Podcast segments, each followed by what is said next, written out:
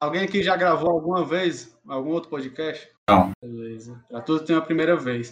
Aí lembre-se, no começo vocês falam o nome de vocês e aí introduzem, vocês introduzem uma frase depois. Porque o Valdemir sempre fala a frase e esquece de falar o nome dele. Foi dois programas seguidos assim. É exatamente isso. Meu nome é, É. Lívia e a minha frase. É, pronto, exatamente isso. Ah, Mas todo mundo aqui é professor, então tá todo mundo acostumado a falar. se gaguejar. Bruno vai botar só os erros pra ficar mais engraçado. Eu tô é sabendo. isso não é verdade, viu? Esse esse negócio aqui ficou muito sério. Deixa eu botar só a esculhambação aqui pra o pessoal ficar mangando esse professor estudinho. Que é isso, rapaz. Eu tenho medo do meu boletim no final das contas. Mas é assim, ó. Ok, então vou lá, vou começar.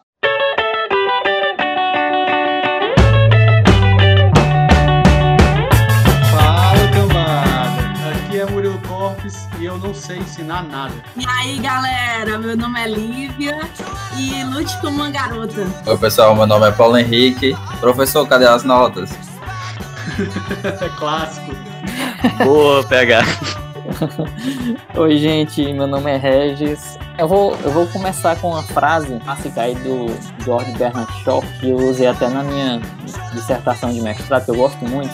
Diz assim: Você tem uma maçã, eu tenho outra. Nós trocamos as maçãs, então cada um terá uma maçã. Se você tem uma ideia, eu tenho outra. Nós as trocamos, então cada um de nós terá duas ideias. E é outra coisa, viu? É muita coisa. Aí é outro É, excelente. Caramba, eu- dá, dá até vergonha do que eu falei. Que Maria, mas também não fui eu, foi o, foi o cara lá, né?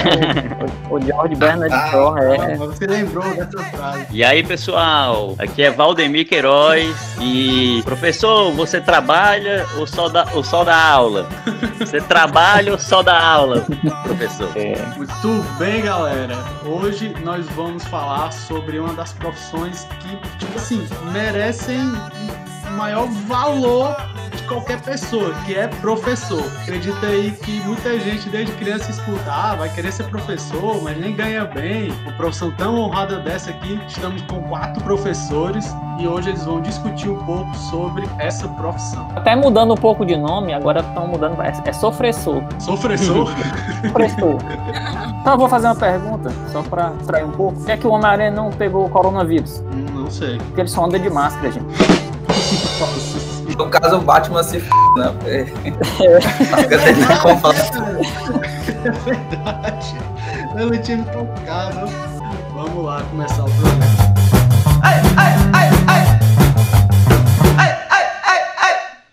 Na escola tem um professor, tem um professor, tem um professor. Muito bem, galera. Estamos aqui hoje conversar sobre os desafios de um professor. Estamos aqui com o Timaço e acredito, assim, pelo menos eu escutei quando criança, não sei se vocês escutaram também, que ser professor era uma profissão muito difícil, estressante, você não ganha bem, que não valia a pena ser professor. Eu, pelo menos, escutava muito isso quando criança, mas, na minha opinião, é uma profissão que merece ser super valorizada. E eu queria saber o que levou vocês a quererem se tornar. é, o que levou vocês a quererem se to- Nossa, eu tô gaguejando aqui de um jeito. Eu queria saber o que é que levou vocês a terem vontade de se tornarem professores. Bom, gente, eu posso dizer assim que desde muito pequena, muito pequena, que eu. As minhas brincadeiras sempre envolveram ensino. É, eu era. é, me juntava com as minhas amigas e uma das coisas que eu preferia era, era ser a professora da, da brincadeira. Então a gente sempre fazia coisas para corrigir tarefas e dar aula. Então, assim, na minha infância, isso foi algo muito presente. É, eu não sei se isso impactou. Eu acredito que sim, né? Depois. Então, era algo que era bem lúdico, assim, e, e nunca me foi é, levado essa.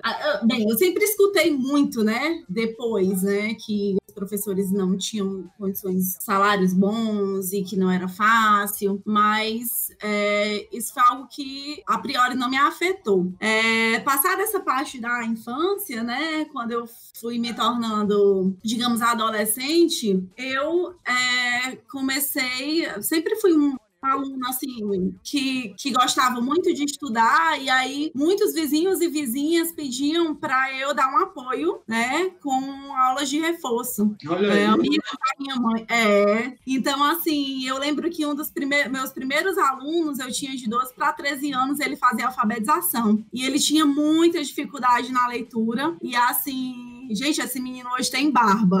e tá terminando engenharia química. E aí eu me dou conta do quanto que eu tô velha já quando eu olho para ele, mas ele foi o meu primeiro aluno. E é uma coisa que me orgulho muito, porque ele tinha muita dificuldade. E eu mesmo, é, assim, assim, sem ter um referencial teórico mesmo, né, para o ensino, foi a pessoa que é, eu acredito que eu tenha contribuído mesmo na, na alfabetização dele. Então, assim, é, foi um processo de ensino da leitura, né? É, e foi, foi- eu diria que foi o meu primeiro aluno. Então, depois disso, eu tive alguns outros alunos, né, é, extra, como alunos de reforço, que era sempre, ah, Lívia, tira um tempinho, será que você não tem uma horinha aí no dia para dar uma aula de reforço para esse menino aqui? E aí eu vi como era difícil realmente é, ser professora para pessoas mais novas, né? É, então eu já tive alunos muito complicados aos 13, 14 anos. Era aquele menino que jogava a borracha lá longe, dizia que não ia fazer, e eu tinha que ter toda a paciência. Então, acho que isso, é, esse início, né, já me, me levou a essa vontade, né, de querer lecionar. É claro que durante o meu período de graduação, mestrado, isso ficou em dúvida, né, se realmente seria essa a carreira que eu ia seguir, mas eu sempre tive essa vontade, independente se seria no curso superior ou no fundamental, essa era uma vontade que, que eu sempre tive. Tu não olhava, sei lá, para o teu professor, para tua professora e tipo assim, era aquele professor bem estressado, aí tu olhava e falava, nossa, você é um professor e não você assim. Olha, eu posso dizer que às vezes eu fico bem estressada. Estresse é uma coisa que a gente não controla, né? Mas eu tento respirar fundo.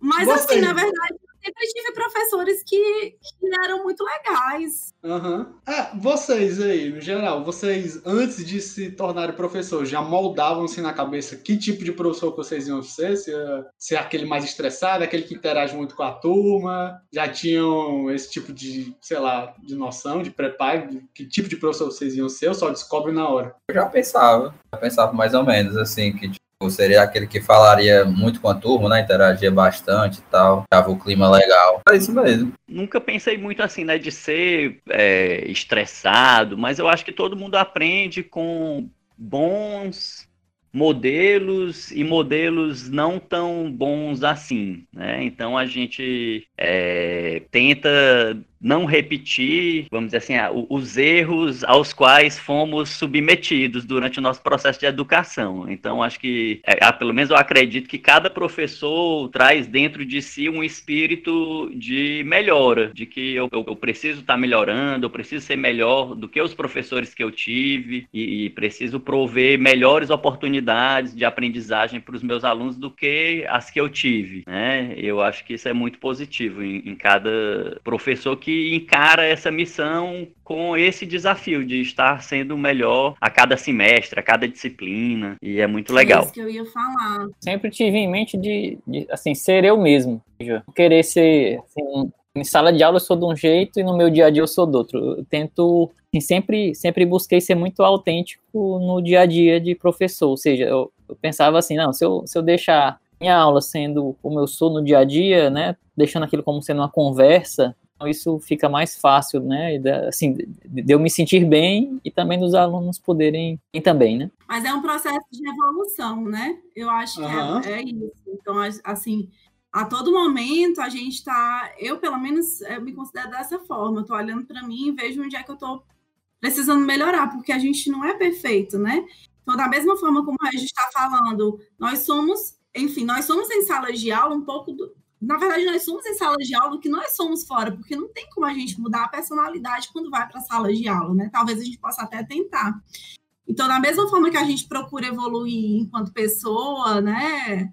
A gente é, é, é o que a gente leva para evoluir enquanto professor. Pelo menos em termos de relacionamento com os alunos, eu acho que isso é muito mais forte, né? E da qualidade do que a gente, do que a gente provê, né? Então, assim, é sempre olhando um pouquinho para trás e, e, e olhando para, tentando é, perceber onde é que estão os nossos erros, as nossas falhas, né? E, e em que, que a gente pode melhorar mais, cada vez mais. Pois é, eu, eu já tenho uma percepção um pouco diferente assim dessa coisa dentro e fora de sala de aula. Eu já acho que ao entrar em sala de aula é como se eu assumisse um personagem que é muito mais extrovertido, muito mais comunicativo do que o Valdemir fora da sala de aula. Eu me considero muito mais tímido, mais reservado, fora de sala de aula do que em sala de aula. Em sala de aula é como se eu tipo assim, não, eu tenho que ser dessa maneira, o meu jeito de ser professor, de ser mais espontâneo espontâneo, mais brincalhão, de é, tomar certas atitudes é, dentro de sala de aula que fora eu costumo dizer que sou um, um pouco mais quieto. É, nem, nem, nem todo mundo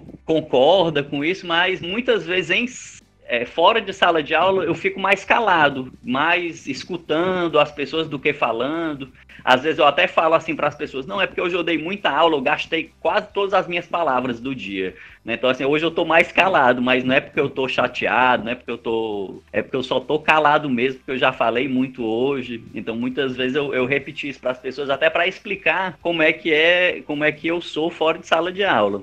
Cara, eu acho estranho quando encontro um professor fora da sala de aula e, sei lá, o aluno marca uma festa, uma calorada, uma coisa do tipo, encontra lá um grupo de professores. Aí fica, será que tem que ser formal até aqui ou contrai eles? O Valdemir, pelo menos, é bem descontraído quando encontra um local desse. Então é tranquilo. Olha, eu acho que eu sou o contrário. Eu, eu, eu me vejo assim, bem mais extrovertida fora de sala de aula e eu tento levar um pouco disso para a sala de aula, mas eu, eu acho que em situações onde eu tenho, que, eu tenho que lidar com mais pessoas, eu sempre acabo ficando um pouco mais tímida. É, e aí é, é, é, nisso, nisso também eu tento evoluir, né? Como o Regis falou, ser um pouco, ser quem eu sou mais em sala de aula também. Eu ainda tenho essa dificuldade, que é o contrário da dificuldade do Valdemir, né? Não é nem dificuldade, né? Porque ele se solta mais dentro da sala de aula. Essas filhas da p desses alunos! Não aguenta 10 minutos de porrada comigo, morou?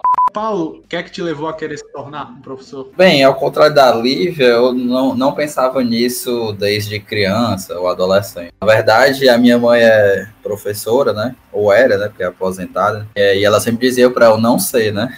Eu ganhava pouco, né? Não era valorizado. É muito isso. Mas aí foi passando o tempo, né? Na, na, faculdade eu fui interessando mais pelo conteúdo do curso, né? De, de computação, principalmente. Foi se envolvendo de... com as pessoas erradas, né, PH? Aí foi, acabou. Foi. É, pois é, falando disso. É, foi... Você conheceu o Valdemir quando, Paulo? Não, o Valdemir quando ele entrou em Xadá, né? Ah, o Valdemir é uma pessoa correta, uma pessoa certa. É meio 15, né? Não, mas assim, sinceramente, foi no ensino médio, ensino fundamental também, eu era bem vagabundo, essa é a verdade. No terceiro, no terceiro ano é que bateu o peso na consciência, quando chegou ao vestibular, né? Aí pronto, eu mudei totalmente dali. Aí, aí quando eu entrei na faculdade, eu já comecei bitolado, né? Estudar e tal. E eu percebi que, na verdade, o que eu gosto mesmo é de estudar. Mas eu fui percebendo isso, assim, no final da faculdade, né? O mestrado, que realmente possibilidade é, maior mesmo seria eu ser professor. Eu percebi isso só depois, lá pro mestrado mesmo. Percebi isso porque eu percebi que eu gostava realmente, que eu gosto mesmo é de estudar e aprender coisas novas e passar para os outros. É isso. Caramba, foi uma mudança, viu? Porque se tu disse que era vagabundo e hoje em dia gosta de estudar, então. É. Uma mudança grande. Essas filhas da p desses alunos! Não aguenta 10 minutos de porrada comigo, morou? Ok, Regis, pode contar aí pra gente. Interessante que, de criança, eu sempre quis trabalhar, na verdade, na área de atuação. Isso eu já sabia, né? Uma entrevista que Meu pai gravou quando eu tinha 9, 8, 9 anos de idade, perguntava o que, que eu queria fazer quando crescer. E eu disse, ah, eu quero trabalhar com processamento de dados, que era o termo da época lá, né? Eu já sabia, sabia exatamente, assim, que eu queria aquilo, assim, desde, cedo eu queria, assim, na casa de um amigo, vi um computador e fiquei impressionado, assim, querendo, curioso, como é que, como é que faz para se comunicar com o computador? Como é que eu consigo dizer alguma coisa para ele fazer? E aí pronto, isso, isso me, me deixava, é, primeiro, primeiro um pouco pouco assustado, né, com aquilo e, e, e querendo entender aquilo e, e me motivando a, a, aprender. E assim, quando criança eu, eu, assim, eu gostava, não é nem que eu gostasse de estudar, né, eu estudava e tal, assim, de algum modo eu gostava, era considerado assim um, bom aluno e, assim, sempre eu, eu tava em contato com outros alunos, assim, de alguma forma ajudando, dando alguma coisa, explicando alguma coisa para os colegas. Isso eu, eu, lembro claramente, tanto no, desde, desde o, do, do ensino fundamental, ensino médio. E, e eu, eu, lembro que em inglês, por exemplo, eu comecei a fazer um curso de inglês, daqui a pouco me chamaram para ser monitor de inglês lá no, no curso, né, no FIS. Aí comecei a dar aula de inglês, aula monitor, né? Eu, eu ajudava lá na, na pessoal que estava tendo dificuldade e, e também eu, eu lembro, né? Aos 14 anos, lá na empresa onde meu pai trabalhava, eu, eu aprendia e, e, e, tirava dúvidas do pessoal lá em editor de texto, e aí eu montei um curso, preparei uma apostila, 12 anos, né, de, de editor de texto, hoje ninguém nem usa mais, é o WordStar, é todo modo texto, ainda no DOS, e, e assim, sempre me envolvendo nessas questões, né, no, no na, na, própria questão é, religiosa, né, eu, eu, me envolvia no, nos grupos lá de, de, de jovens, sempre, assim, ordenando o grupo, né, dinâmica de grupo, assim, sempre me, me envolvendo com as pessoas. Quando eu fui pra, pra, mesmo para trabalhar com desenvolvimento, programação, eu me via sempre promovendo cursos. Era, era, era, treinamento, capacitação, curso. Aí eu via que era isso que me empolgava. Eu comecei a trabalhar na empresa, era oito horas por dia, e de noite eu dava, assim, comecei a dar aula em, faculdade, né, particular. Sempre me envolvendo com isso e gostando cada vez mais, até que eu fiz um curso, um concurso, né, e, e passei no Instituto Federal do Piauí e, e, e me dediquei, assim, mais é, totalmente a, a essa profissão, né? É uma coisa que sempre teve em mim, mesmo quando eu estava só programando, o que acontecia, eu estava só desenvolvendo, mas eu sentia falta das pessoas, assim, desse contato. De... Sempre gostei de compartilhar o que eu aprendo. Que eu vou aprendendo, eu vou anotando e vou e gosto, assim, tenho o maior prazer do mundo em poder compartilhar aquilo. Eu, eu me sinto mal às vezes quando eu não compartilho, o contrário, né? Tipo assim, ah, uma coisa aqui que só eu sei, eu, eu, eu, me sinto é mal quando eu fico assim. Eu preciso de algum modo estar tá, mandando uma mensagem, enviando alguma coisa para alguém nesse sentido. A, ao escutar a Lívia contando, né, da, da história dela, eu lembrei, né, eu nem, nem tinha pensado nisso antes, é, na gravação do podcast, mas aí eu me lembrei de ensinando, né, auxiliando na resolução de tarefas do meu irmão mais novo, né, que é oito anos mais novo do que eu, então, sei lá, eu estava no Fundamental 2, ele estava no Fundamental 1, então, muitas vezes minha mãe pedia, né, oh, você vai ajudar seu irmão com a tarefa. Então, acho que talvez tenha sido esse primeiro contato, né, com alguma forma de, de docência. E aí, depois, é, durante, assim, meu ensino médio, eu, eu confesso que eu não, não, refletia muito sobre a profissão, né, eu ia muito pelas minhas habilidades. Então, acabei entrando na faculdade de engenharia civil, porque eu era bom em matemática e física. É, mas já no, no segundo ano de, de faculdade, como eu tinha morado fora, nos Estados Unidos, eu comecei a buscar, vamos dizer assim, um emprego, né, uma fonte de renda para que não dependesse dos meus pais. E o que eu sabia fazer melhor era falar inglês. E me sentia, vamos dizer assim, é, espiritualmente disposto né, para ir para a sala de aula. Não via como uma barreira. Né? Eu disse, não, me bota dentro da sala de aula que eu desenrolo. Né? Eu, eu, eu me sinto é, seguro eu me sentia linguisticamente habilitado, tinha o conhecimento da língua e era economicamente necessitado, né? Sentia que precisava do dinheiro, que gostaria de ter aquele dinheiro extra, né, para exatamente ter um pouco de independência. E aí a sala de aula de inglês é, mudou minha vida, porque abriu todas as perspectivas que eu tinha de formação dentro da carreira né, de engenheiro, nada continha esse contato com as pessoas que foi o que me encantou desde o princípio, de perceber é, é, a satisfação dos alunos aprendendo, é, retribuindo na forma de, de, de carinho, de respeito, moderação, de agradecimento. Poxa, aprendi muito, professor,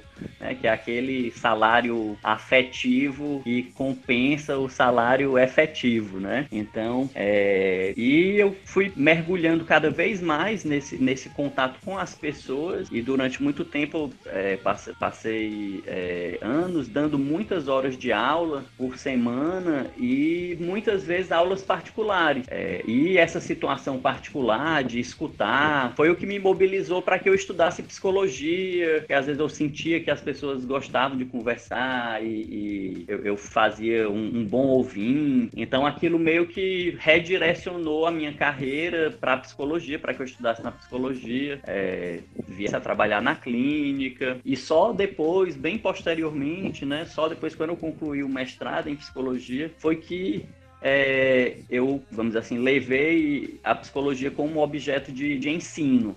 Até então eu só dava aula de inglês e durante toda a minha formação em psicologia, é, curiosamente, eu me sinto bem é, burro, estúpido por isso, eu não acendi é, para a curiosidade e para a possibilidade de que eu poderia me tornar um professor de psicologia. Não, sou professor de inglês, é, mas da psicologia eu quero a clínica, eu era bem focado na questão da clínica. E aí eu até, tanto que quando eu concluí e hoje refletindo sobre, eu me sinto assim, poxa, mas eu fui muito, é, vamos dizer assim, não, não, tive a mente aberta o suficiente para ver que isso poderia acontecer, né, como um desdobramento. E aí, depois de anos e anos é, de aula de inglês, né, eu comecei a dar aula em 2000 então, né, esse ano eu estou fazendo 20 anos de sala de aula é, de inglês, né? Comecei dando aula de inglês em 2013, comecei a dar aula de psicologia e, e fui descobrindo que a sala de aula era algo que, que me fazia bem, é, que eu conseguia fazer relativamente bem, sempre, sempre em busca né, de, de melhorias, porque a sala de aula é muito desafiadora, né? às vezes pode ser até, vamos dizer assim, hostil se você não, não se preparar bem, se você não, não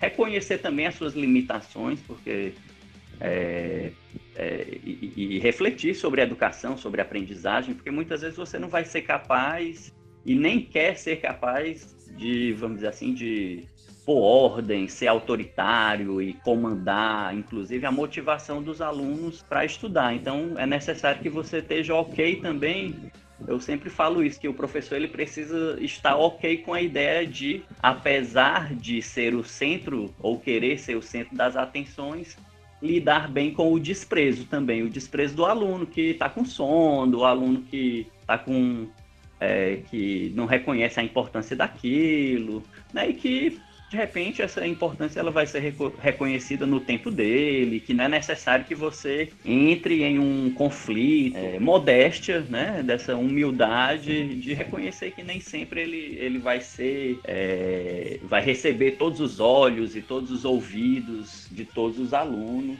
Então é muito bom estar tá ok com essa, com, com essa ideia. Alguém mais aqui sabia que o Valdemir tinha estudado engenharia civil? Eu sabia. Eu não sabia. Eu não sabia. Ele não me disse. Tô sabendo agora. Não acredito. Valdemir também é chamado de homo multiuso, gente. A carreira do Valdemir é mais aleatória que o Ronaldinho Gaúcho, cara. Aquele conhecido bombril, né? É. Mil e um utilidades. Mil e um utilidades.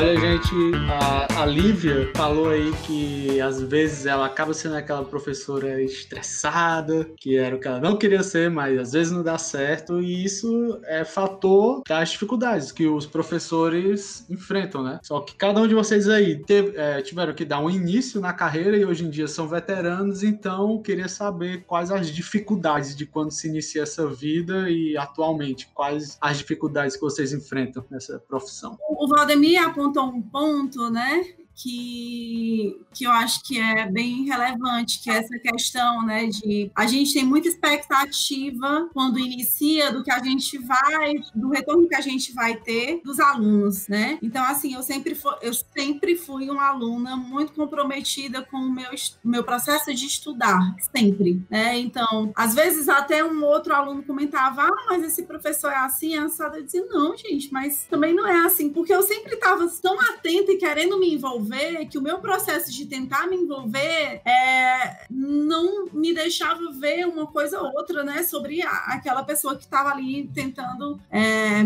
me passar um conteúdo, né? É, ajudar na minha formação. Então eu esperava muito isso. Eu achava que todo mundo era assim, olha só.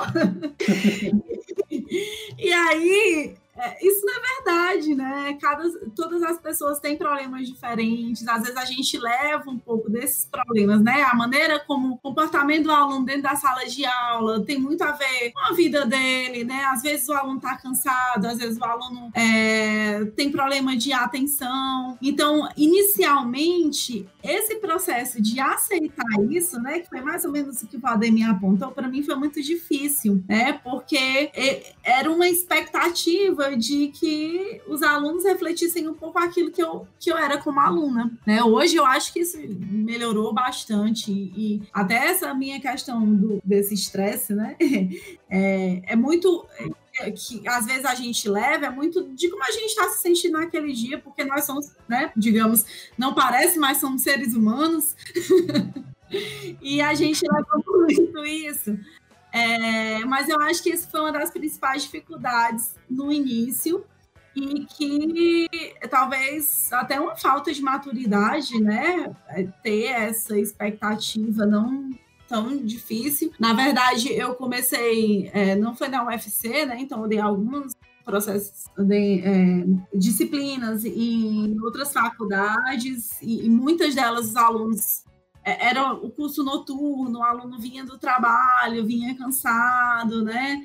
Então, é, esse processo inicial foi, foi bastante. Na verdade, assim, foi um, um processo de aprendizado para mim também, né? Então, acho que a gente está sempre, na verdade, aprendendo enquanto professor, né? Todo dia. Todo dia a gente tem uma situação diferente, né? as pessoas são muito diferentes, então vem um aluno que às vezes não é tão fácil de lidar, às vezes é, é desatencioso. Então, nesse esse processo de entender, compreender e de ver a realidade tentar entender a realidade de cada um é algo que eu venho trabalhando, né? Eu acho que eu tenho melhorado, mas tenho ainda muito para melhorar, né?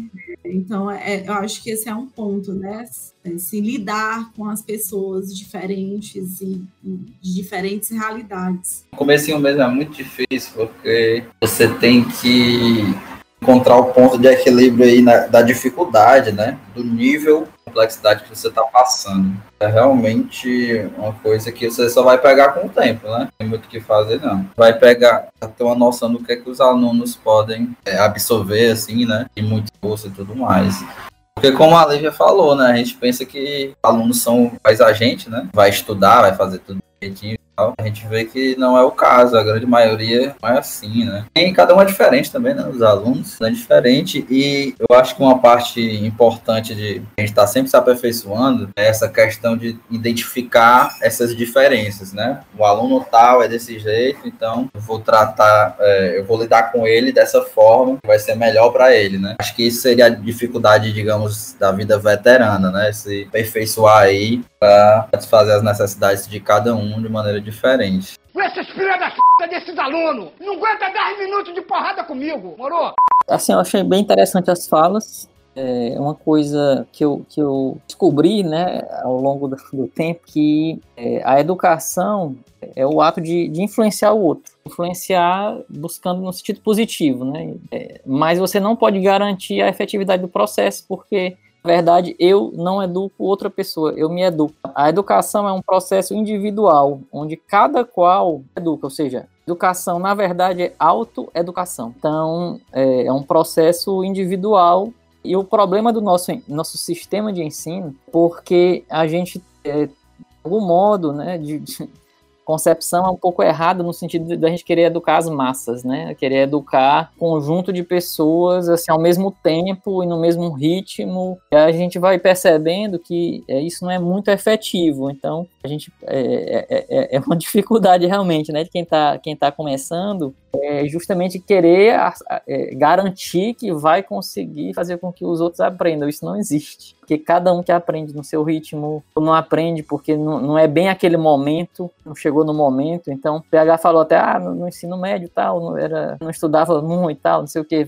me perceber lá no terceiro ano. Então, para a pessoa tem um momento. Então, às vezes eu estou ali na sala de aula dando um determinado conteúdo, mas aquele momento ali não chegou para aquele aluno. Estou falando uma coisa que não diz bem respeito ao que ele está pensando, o que ele está sentindo sentindo naquele momento. Então, é algo que a gente realmente não pode garantir. E, e quando a gente percebe isso, a gente começa a, a, pensar um pouco diferente, né? Que, bem, como é que eu posso atuar então? Então, a gente está sempre nessa busca, né? De influenciar positivamente, influenciar no sentido de, de, de buscar uma conversa, um diálogo, oferecer um diálogo com os alunos para que é, a gente possa é, comunicar melhor, né? Mas realmente depende de cada um, né? de, o, o, aprender ou não aprender, não é o momento ou é o momento. É, teve uma, uma, uma, conversa que eu tive com uma aluna, ela morta de, de assim, envergonhada para falar comigo, né? Para dizer que tinha, ia mudar de curso, né? Ah, aluna, inclusive, do campus de Quixadá, ela disse, olha, professor, tô... Assim, terminou que a gente chegou naquela conversa, mas ela, e aí, como é que vai? Não, professor, peço até desculpas, porque eu tô, eu tô saindo aqui do campus, eu vou para outro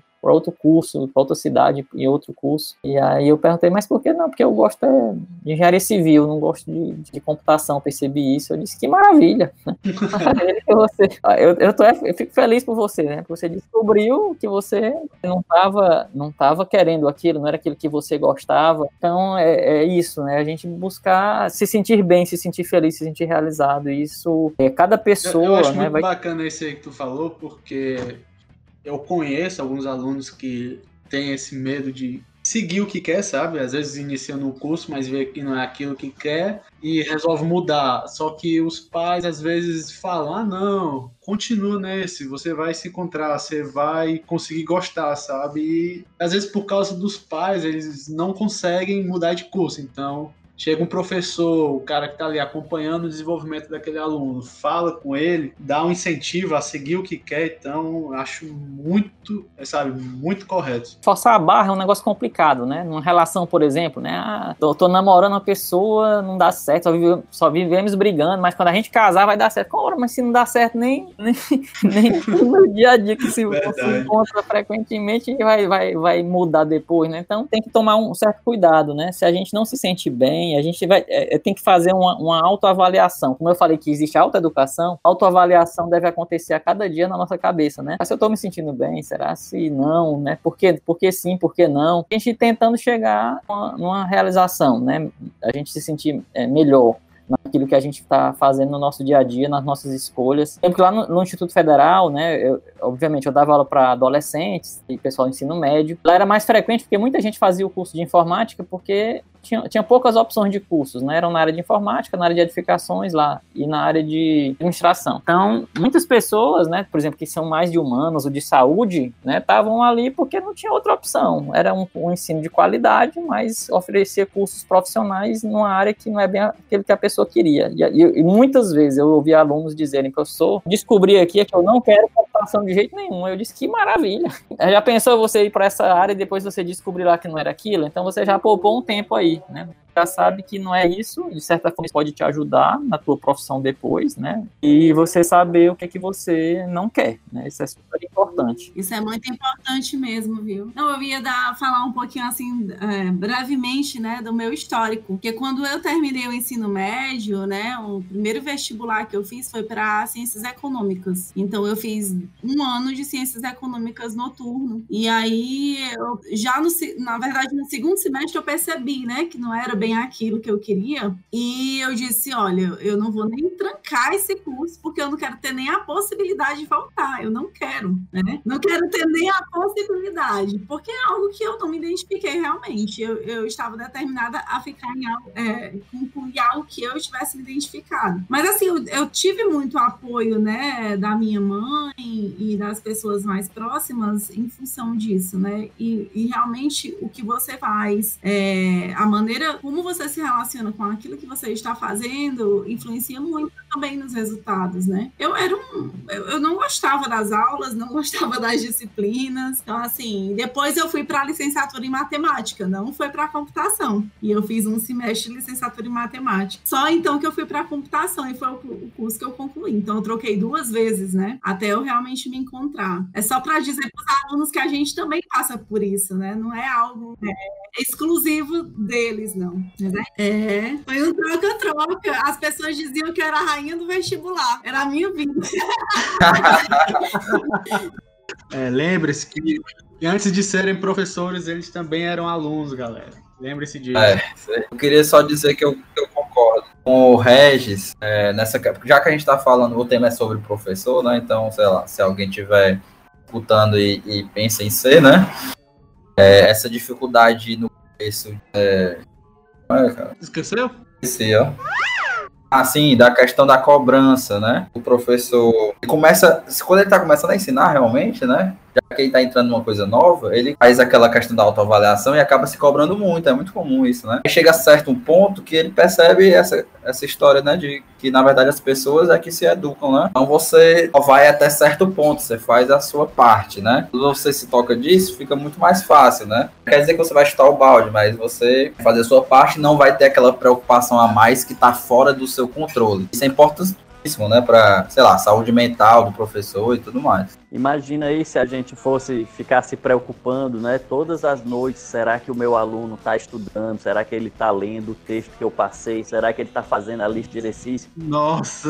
Aí isso se torna, assim, se esse é o- a medida de sucesso para o professor, isso vai se tornar adoecedor, porque tá no campo da liberdade do aluno não estudar. Eu costumo falar para os meus alunos assim, ó, é, vocês vão ter que lidar com a autonomia de vocês. E eu vou respeitar plenamente a autonomia de vocês se vocês escolherem não estudar, reprovar a disciplina, porque enfim, é uma escolha que é feita por vocês. É claro que eu vou torcer, vou criar o, o, o- o maior número de oportunidades e chances de aprendizagem para que vocês possam é, percorrer esse caminho, mas eu não posso ser autoritário nesse, nesse ponto de forçar alguém a aprender. É como o Regis falou, né? É um- na verdade é uma questão que vai além disso, né? Se você é uma questão de um relacionamento, por exemplo, né? Como o Regis falou, você querer forçar o outro, né? Será que o outro tá, tá gostando de mim? Vou, tá, vou forçar algumas situações aqui, né? É a mesma história, né?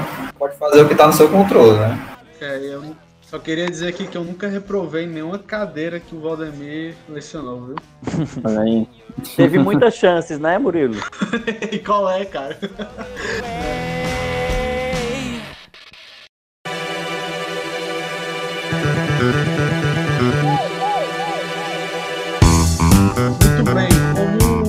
Regis já deu um início aí de como lidar né, com alunos, mas no caso foi alunos que não se encontram no curso e resolvem mudar. É um exemplo, queria saber mais de vocês como é lidar com alunos em geral, porque existem diversos tipos de aluno. Tem aquele que tem mais facilidade para aprender a matéria, aquele que tem mais dificuldade, tem aquele aluno que é mais estressado, aquele que chora com mais facilidade. Como é para vocês lidar com outras pessoas na sala de aula? É um processo bastante complicado, né?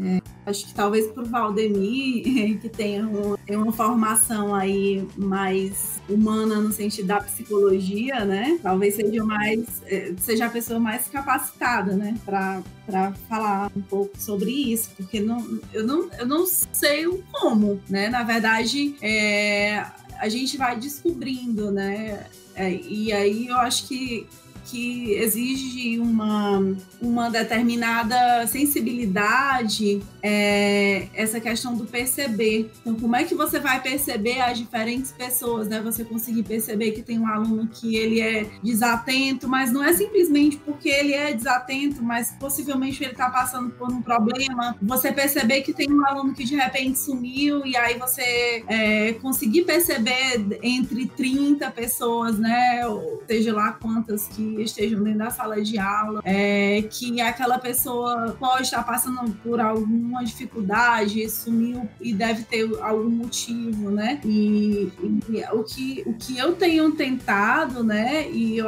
eu acredito que eu não tenha conseguido ainda, né? Mas pelo menos com alguns casos específicos, né, essa questão de perceber, não que eu vá conseguir fazer com que o aluno mude a situação dele, mas é, pelo menos ter um pouco mais de empatia é, a respeito das diversas situações que podem estar acontecendo. Eu acho que essa é, um, é uma. é, vai de novo né, na questão das dificuldades. É, é muito difícil isso, né? Porque a gente está lidando com pessoas. E assim, a- pelo menos em termos de formação, eu não tive formação para ser professor. Eu tive formação para ser é, trabalhar com computação, né? Então essa questão de como você lidar melhor com as pessoas é algo que a gente vai descobrindo realmente, evoluindo e tentando aprender, né, por meio de leituras, até as diferentes formas de aprendizado. Como a gente vai descobrir isso, né? Por meio de leituras, por meio de buscar. É porque a, é, a gente é, é pouco capacitado para essa questão do, do ensinar mesmo, sabe? É, é essa é, é a grande questão. Eu acho que, que essa coisa do comportamento é algo que eu não vou ter uma resposta certa, né? O que eu posso dizer é que é algo que a gente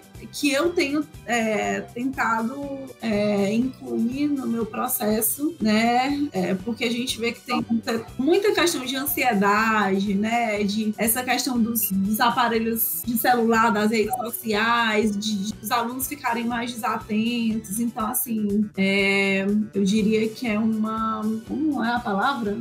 é um desafio. É um desafio. É um grande desafio né, nesse processo do ensino. Ó, fica aí uma re- recomendação de um filme que é do John Hughes, que é o Clube dos Cinco, que é um filme excelente que retrata isso. Ele bota cinco estudantes, que cada um é um estereótipo de um tipo de aluno. Tem o nerd, a patricinha, o atleta, o valentão e a antissocial. E esse filme aí retrata mais ou menos o que a Lívia falou, sobre cada um ter seus problemas e como aquilo influencia dentro da vida deles de estudante. Fica aí a recomendação. Com esses filha da p desses alunos, não aguenta 10 minutos de porrada comigo, morou? No caso específico, né, do campus de Quixadá, que é onde a gente trabalha, a gente tem uma situação até um pouco diferente do que de algumas outras universidades, porque geralmente eh, os alunos têm muito problema financeiro, né, a família deles, tudo mais. Estão indo lá, muitos estão indo morar eh, só pela primeira vez, né, porque sobre o interior e tudo mais, né. E aí, como a Lívia comentou aí, tem muitos alunos que têm problemas psicológicos, muito, muitos mesmo, né? Então acaba que a gente, como professor, acaba sendo um quase um psicólogo mesmo dos alunos, né? Porque eles confiam na gente e aí vão comentando sobre a vida deles, até pedindo ajuda e tudo mais, né? É E verdade. aí, né? Então a gente acaba tendo que amadurecer nesse ponto aí. Eu acho que uma das coisas que eu mais aprendi, uma das coisas que eu mais aprendi sendo professor foi essa aí, de saber conversar com um aluno, saber ouvir, não só sobre conteúdos né, acadêmicos, né, mas, mas da vida mesmo, né? E crescer como pessoa, né?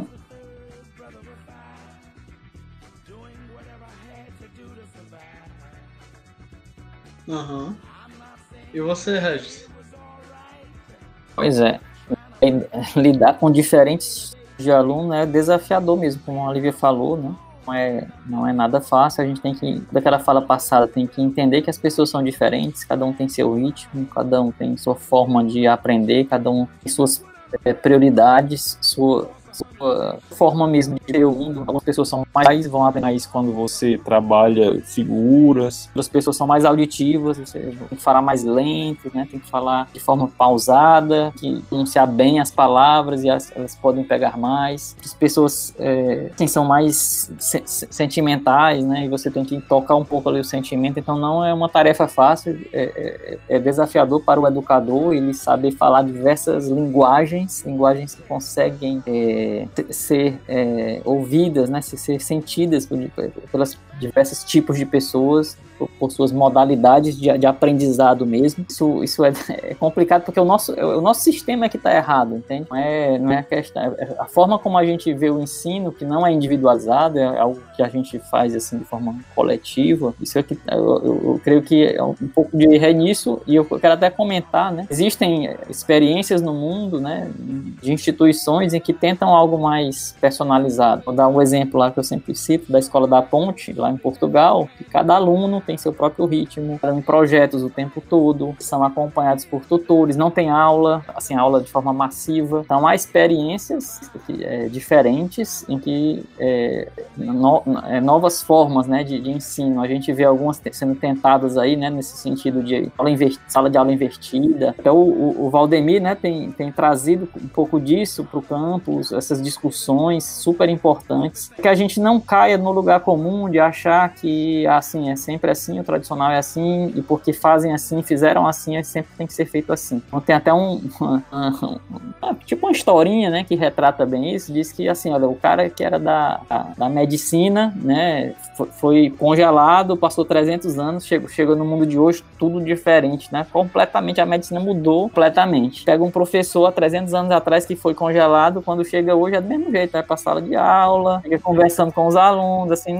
o que mudou é, sei lá, tem um data show, mas o, a forma, né, mudou muito pouco. É aquele contato massivo em que você não percebe bem as individualidades. Tem muita coisa, assim, para melhorar, é, isso é desa muito desafiador pra gente, e, e, e, lidar realmente com pessoas é, diferentes é, é um é, desafio diário. Agora, o que, o que eu acho assim, super importante na missão nossa de educadores da gente buscar é, influenciar, que, que, é o que eu falei, né? Educar é influenciar, no sentido das pessoas é, se, sentirem seus que, que têm seus potenciais e que elas podem ir além do que, do que, do que são, do, de como estão. Então, tem uma, uma psicóloga né, da, de Stanford, a Carol Dweck, se eu não me, se, eu não me, me engano o nome dela, que, que, ela escreveu aquele livro, né, Mindset. Nesse livro, ela fala muito de duas, dois tipos né, de pessoas, aquelas que têm mentalidade é, fixa e a mentalidade de crescimento. Então, a mentalidade fixa é aquela que diz assim, ah, eu sou assim, sou limitado, sou, é, né, tem, tem,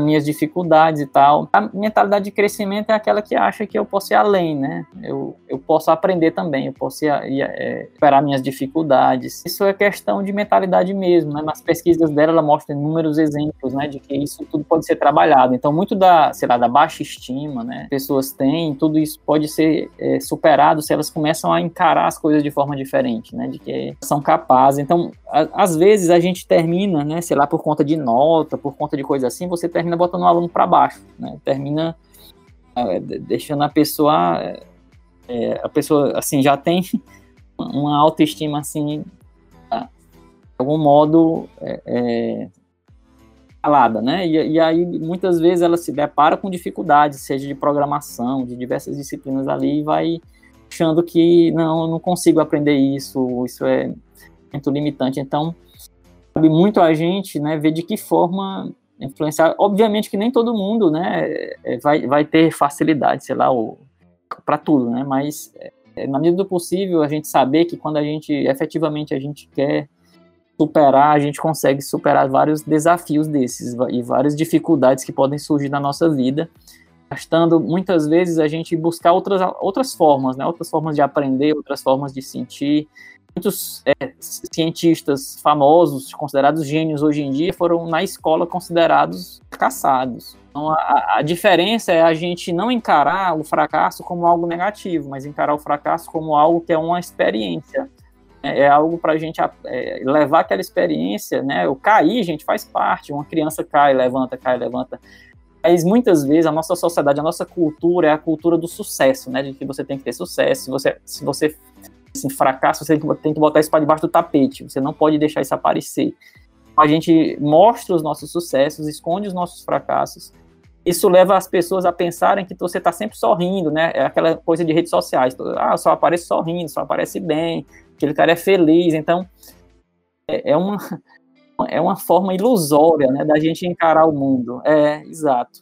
Então, a gente precisa então, assim, a gente vai, vai começando a perceber que, que é, é importante a gente avaliar tudo isso, essa autoavaliação, da gente perceber isso, da gente perceber que temos potenciais e que se a gente quiser, a gente pode tudo, né? Mas é, depende, depende da nossa da nossa vontade, de uma persistência grande também, e às vezes de buscar outras formas. É, porque assim, o Regis falou, né? Até deu exemplo das redes sociais, em que as pessoas só mostram os sucessos, os momentos alegres. Mas, tipo assim, vocês também tentam mostrar para os alunos, digamos, a importância de um fracasso, sei lá, de um momento em que deu errado, como aquilo pode ser recompensador para ele.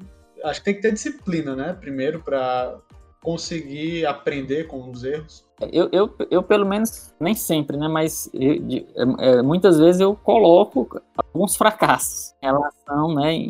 A algumas coisas, né? De dificuldade, às vezes, de programação que eu já tive, e, sei lá, uma outra situação, né? Em que a gente, por exemplo, artigo que não foi aceito. É, assim, tem, tem, tem, várias situações que a gente passa, né? Teve um, um, uma, uma, vez que eu fiz um teste de seleção para uma, escola, né? Tava, eu, eu, eu era assim, um dos melhores alunos da turma, não, não me preocupei, não estudei para aquele teste, achava que ia ser tranquilo. Nem que eu reprovei nele, né? Justamente por ficar assim muito autoconfiante e deixar de lado. Então, sim, é preciso que a gente é, é, é, coloque isso também, né? Que a gente possa mostrar que a gente também é de carne e osso e que a gente fracassa também, muitas vezes. Às, às vezes a gente até esquece, né? Que os alunos podem olhar para a gente dessa forma, como alguém que não tem história, histórico de fracasso, né? Eu, eu realmente eu não me coloco nessa posição e eu esqueço, né? Às vezes eu preciso relembrar como eu olhava para os meus professores, né? Que a gente tem essa mania, né, enquanto aluno, de colocar o professor, às vezes, né, num pedestal, como se fosse uma pessoa que não errasse ou soubesse muito. Eu, eu fazia isso, né? E, e não é assim, na verdade, a gente acumula realmente muitos históricos de coisas que a gente não conseguiu, né? Isso é importante. É,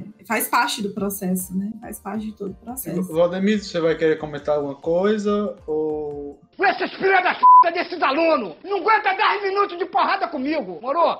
Rapidamente sobre, né, os, assim, co como é a minha abordagem com os alunos, eu, eu tento, na medida do possível, é, aplicar um pouco dessas ideias do Regis, né, da personalização. É claro que algumas coisas elas é, ficam meio que homogeneizadas, como o conteúdo que é trabalhado, geralmente é trabalhado por todos. Mas eu tento criar dentro desse, desse programa, desse plano de ensino, é, lacunas em que o aluno ele vai ter como contribuir com algo que é só dele, algo que é bem pessoal, onde ele vai ter que utilizar uma exemplificação que é dele. Coloca, sei lá, o Murilo vai lembrar de algumas atividades aí em que o aluno escolhe uma música para articular com um conceito da psicologia, ou é, escrever, tem algumas outras disciplinas, né, que a gente busca deixar um espaço para que o aluno ele utilize aquele espaço de liberdade de expressão da sua criatividade é, e tento me tornar mais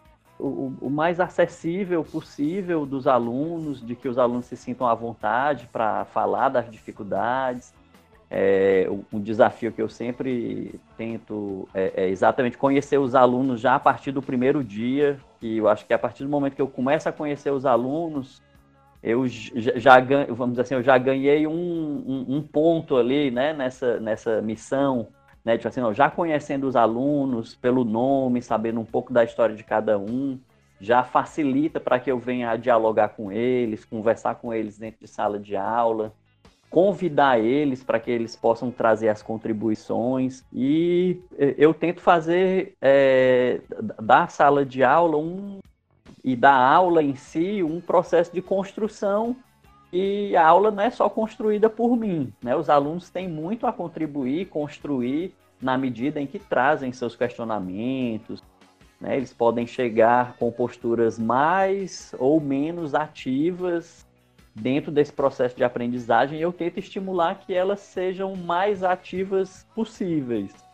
exatamente para que é, o, o aluno construa também, né? Tome algumas decisões, eu tento engajar os alunos também nesses processos. Como é que a gente vai fazer a avaliação? Como é que vocês acham que seria legal?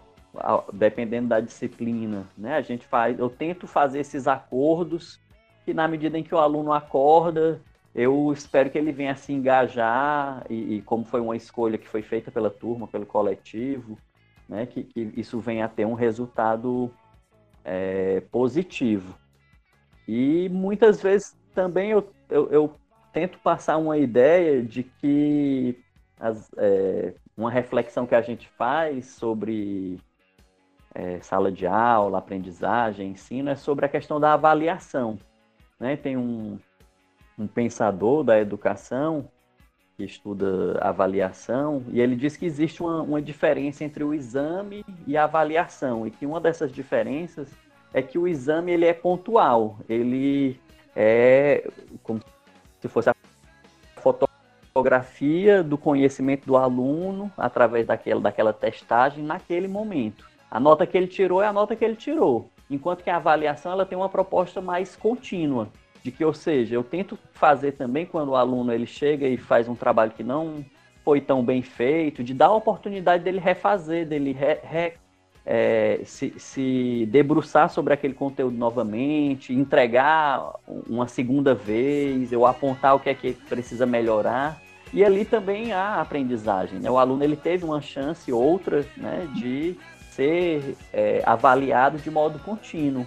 E eu tento estar incorporando nas minhas práticas essas ideias exatamente para que, que o aluno esteja um pouco mais na posição de condutor e responsável pelo seu próprio aprendizado.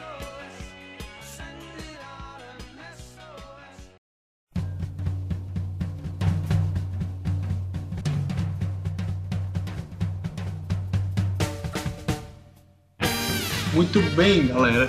Depois de tudo que foi debatido aqui, acredito que vocês tenham essa imagem é, de como essas pessoas ajudam outras, são pessoas assim maduras, sérias, mas que com toda certeza eles já passaram por momentos icônicos na sala de aula. Então, por favor, conte aí, cada um de vocês, histórias, situações engraçadas que já aconteceram na vida de professor. Eu tenho algumas. É o Mas momento de muito- compartilhar. Algumas dessas, na verdade, são de pessoas externas, né? Que foram à procura das. foram fazer alguma coisa na, na minha sala de aula, né? Aham. Uma delas, é, eu era professora ainda, era no campus de Russas. E, e aí, enfim, eu dando a minha aula, né, muito feliz e tudo. Quando eu olho para a porta, tá um, um cara da CAGES. O quê? Tá o quê? CAGES. Aí, é, é porque eu tinha aberto uma solicitação que eu tava com problema na água, sabe? Na, lá do, da- do meu apartamento lá em Russas. E a cidade é Aham. muito pequena, né? Então ele descobriu, de alguma forma, perguntou pro vizinho onde eu trabalhava. O vizinho disse que era no campus da UFC. Ele foi até o campus da UFC, perguntou por mim, alguém disse a sala que eu tava, e ele foi lá pra sala de aula. Oi, professora, com licença, a senhora é a Lívia? Eu diga, não é porque você abriu uma solicitação, né, que a Jesse, Mas o cara é cara de pau de interromper uma aula pra é, ele fez isso. Mas, na verdade, era uma gentileza, né, que ele queria me prestar.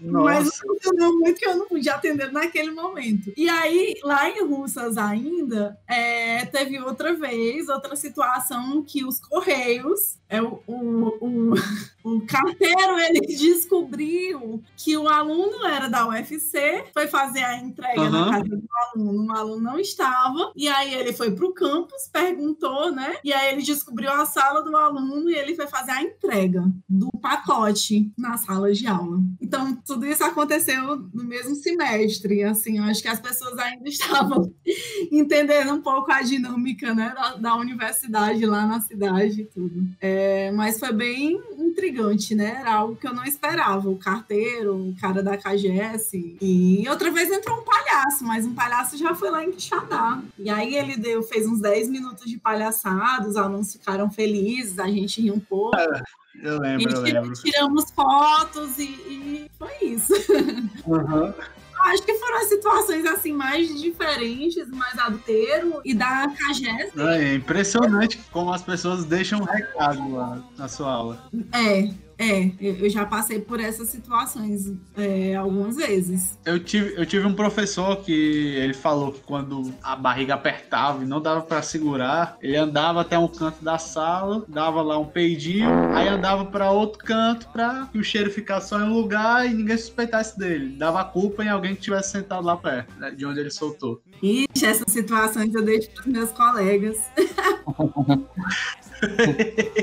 Ela sabe a história de alguém, viu? Não, nada disso. Não sei não, vamos ver o que, é que eles vão dizer aí. E aí, quem vai compartilhar agora? Vai, Paulo. Pode passar pra outra aí, que eu não. não... Não, o Paulo aí querendo esconder o jogo. Não tô lembrando de nenhuma, não, aqui. Ó, quem for aluno do Paulo, por favor, comente aí Eu alguma quero. situação engraçada que ele fez em sala de aula. Por favor, bote aí nos comentários. Não tô lembrado, não. Rapaz, eu lembrei agora, são me envergonho. Já tá rindo. Eu lembro, né? Quando eu lembro, eu tava, eu tava dando aula, era de programação, e tinha um, aquele algoritmozinho simples de colocar o nome ao contrário, né? Aí eu, eu chamando os alunos para agora mostra, mostra o seu aqui, seu nome aqui ficou como, né? Aí a pessoa mostra, mostra ah, meu nome é Regis, fica ao contrário, fica Ciger, né? Aí, e aí eu perguntei à aluna, a uma das alunas, assim, e aí, ela toda envergonhada lá tal. E eu, eu sem perceber, assim, o motivo, né? Aí eu, sim, mas aí eu só vim, só vim perceber depois que eu testei, né?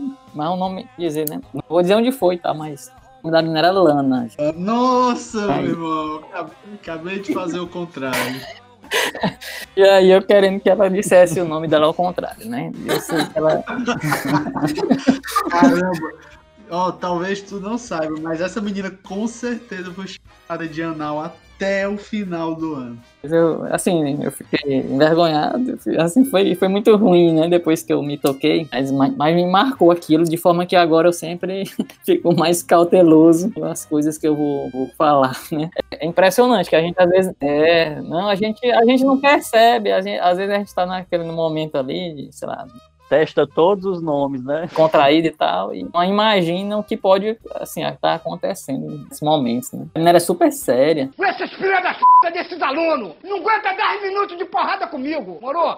Vídeos do UFC que tem o Valdemir são todos reais. Como é? Tem um vídeo, né, do UFC que tem o Valdemir dando umas respostas. Sim, é o maior sucesso do UFC. É tudo real ali. É, aquelas são várias situações reais, né, de, de perguntas de alunos que eu fui acumulando, né, ao longo da, da- dos vários anos e sempre acontece uma ou outra situação, né, que o aluno pergunta e às vezes você responde de maneira bem humorada também, né, nunca assim para constranger o aluno, mas para dar um tom assim também de, de, de brincadeira, mas a- acontece bastante. É, sempre tem, né?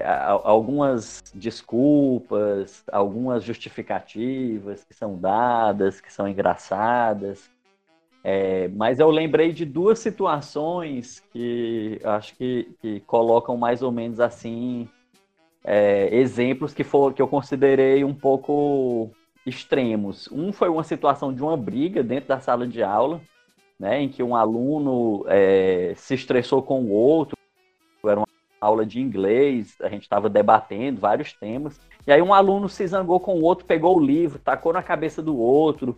Aí foi uma Caraca! situação que se gerou todo um se gerou toda uma tensão ali, né? O aluno saiu da sala de aula correndo, então eu tinha que verificar se o aluno que tinha levado a livrada estava bem, se o que tinha dado a livrada estava bem também, porque estava emocionalmente abalado ali, estava chateado com uma coisa que ele tinha é, compreendido, tinha, tinha mal interpretado uma brincadeira do, do colega.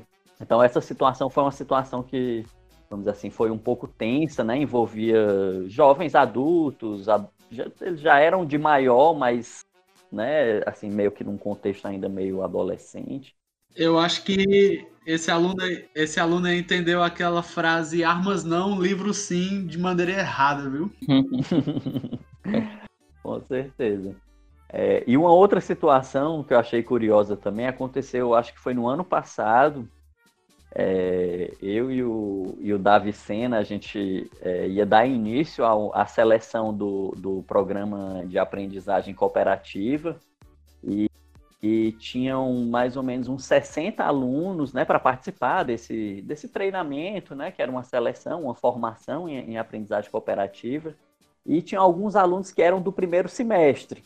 Essa era, na- era a semana anterior ao início das aulas, então as aulas nem tinham iniciado de fato. E aí, é, curiosamente, tinham duas mães que tinham ido ao campus acompanhar e estavam dentro da sala querendo acompanhar o treinamento dos filhos, né? E aí eu tive que gentilmente chegar para a mamãezinha, né? É, tipo como se fosse assim, né? Infantil. Oh, mãezinha, vá para casa. Se ele der trabalho, eu ligo para você. Depois a gente vai dar tudo certo, mas a partir de agora, esse passarinho vai ter que voar só, certo? Então deixa ele aqui, tá bem cuidado, vai dar tudo certo.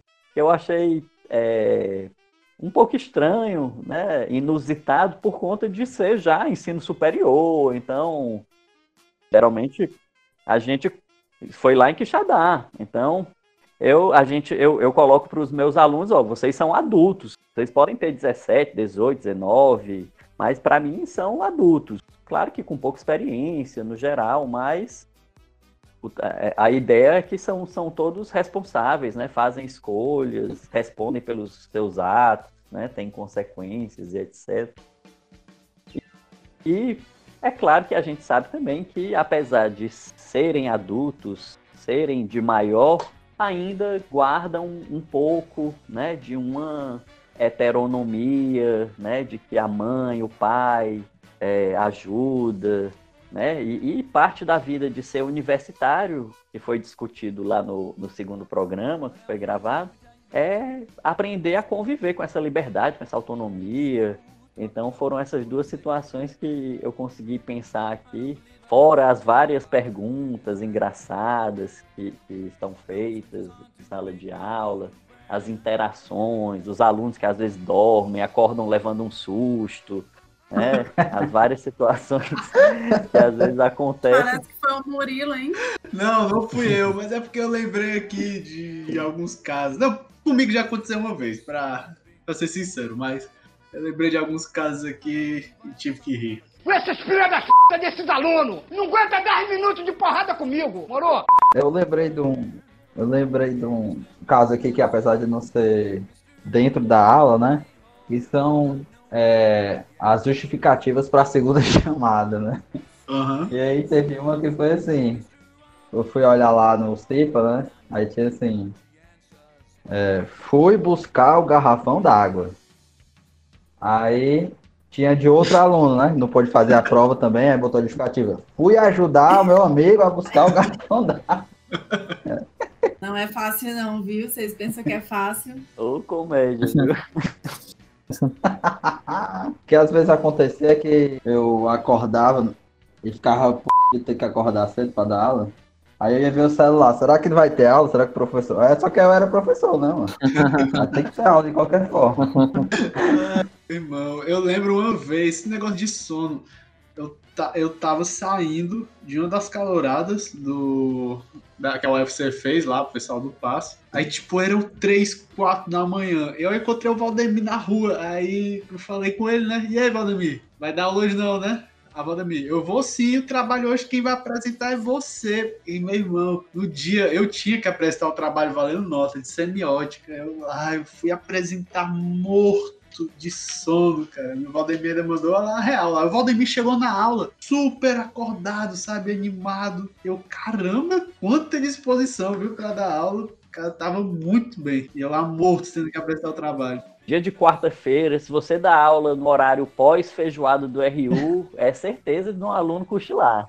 Não tenho dúvida. Ele falou sobre isso no UFC Cast 2. E aí, é isso, você não vai brigar com o aluno porque às vezes o sono ele chega de maneira incontrolável. Eu, eu brincava que às vezes eu, eu tinha desenvolvido uma Uhum. técnica que era metade do meu corpo dormir e a outra metade continuar dando aula.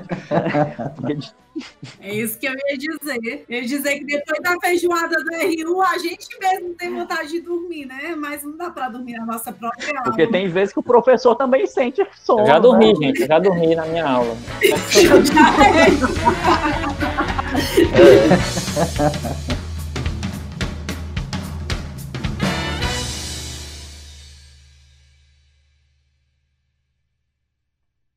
Como é o nome aqui do podcast, hein? Como é o nome aqui? Acho que vai ser podcast Desafios de um Professor, não sei. Tem algum tema aí que, que a gente poderia colocar como título? Vai pra si mesmo, só. É mais ou menos nessa linha, né? Aí o que é ser professor, o desafio de ser professor, Eu coloquei na hora do convite lá, né? Fazendo o trocadilho, né? Com a linguagem lá, né? C professor, né? Eu percebi, eu percebi. É, ficou, ficou engraçado. é. Gostei. Pode ser C professor, pode ser C professor, né? Pronto, gostei. Esse vai ser o título do programa. Vai ser esse o título.